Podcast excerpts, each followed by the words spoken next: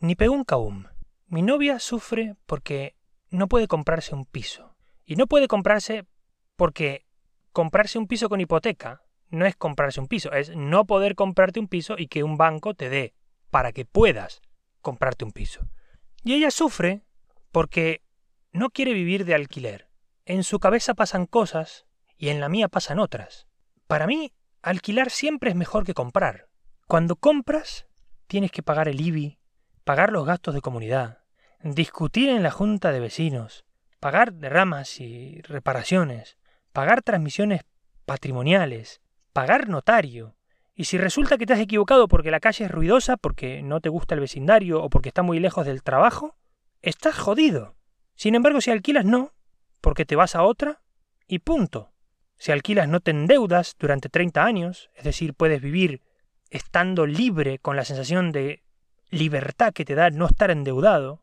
Por supuesto, evitas tener que sentirte idiota al pagar el precio desorbitado que hubiera pedido cualquiera si la casa que alquilaste lo hubieras querido comprar, ¿no? Y además, seguramente dependiendo de la época, en tres años te estarías comiendo las uñas viendo el sobreprecio, ¿no? que habrías pagado. También está el tiempo que tardas en comprar. A lo mejor estás uno, dos, tres años mirando, sintiéndote mal, tomando una decisión, teniendo esa decisión sobre la cabeza y pesándote esa decisión. Sin embargo, el tema del alquiler lo resuelves en semanas. Imaginemos el caso de un vecino hijo de puta. Tú te compras la casa durante dos meses, más o menos lo que tardas en aclimatarte y tal, todo iba bien y arriba, a la izquierda, a la derecha o abajo, el propietario decide alquilar y te cae un vecino que es un hijo de puta y ya tienes el problema montado. Yo de normal lo resuelvo a hostias, eso siempre. Pero no todo el mundo tiene esa capacidad o no todo el mundo tiene la capacidad de enfrentarse a un juicio y estar tranquilo. Yo estoy tranquilo porque voy con la verdad. Y la verdad es que si una persona me molesta y el sistema no me defiende, los jueces no me defienden, la policía no me defiende, me defiendo yo. Entonces, con esa verdad voy a juicio y a donde haga falta, pero yo sé que todo el mundo no es como yo.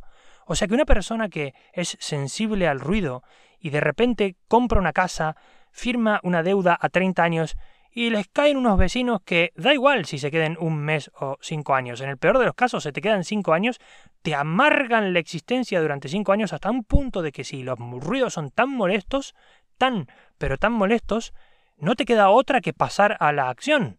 Y a lo mejor pierdes los nervios por completo y no te hacen disfrutar de esa casa que con tanto amor compraste. Entonces muchas veces, cuando alquilas, sí, por supuesto que no tienes algo tuyo, pero no tienes algo tuyo tangible.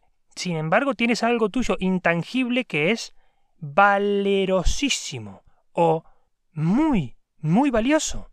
Y es la libertad. La libertad tiene un coste, muchas veces monetario, otras veces también bélico. Es decir, para disfrutar y para tener libertad muchas veces tienes que ser bélico porque es el precio también de la libertad. La guerra es el precio de la libertad. Entonces, si no estás dispuesto a la guerra y no vas a estar dispuesto al cambio y no vas a estar dispuesto a hacer lo que te salga de los huevos, nunca vas a ser libre. Entonces tendrás algo tangible y estarás atado a algo tangible, pero no vas a ser nunca libre y vas a vivir una existencia preso de los objetos materiales. No vas a experimentar nunca lo que es poder volar a donde quieras, en el momento que quieras, y que todo te importe una soberana mierda. Que viene un vecino y tienes que romperle los dientes, le rompe los dientes. Si no te apetece romperle los dientes y pagarle mil euros, que comparado a la deuda que vas a adquirir con la hipoteca no es nada, en un juicio, pues eso, a 60 más o menos euros por hostia, que es lo que te va a costar indemnizarlo por los golpes que le has dado. Si no quieres eso y no estás en ese plan, pues te vas y te vas a otro sitio, y de ahí te vas a otro, y de ahí te vas a otro, tantos como tu libertad requiera. Ser libre tiene un precio. Si no estás dispuesto a pagarlo, entonces nunca serás libre.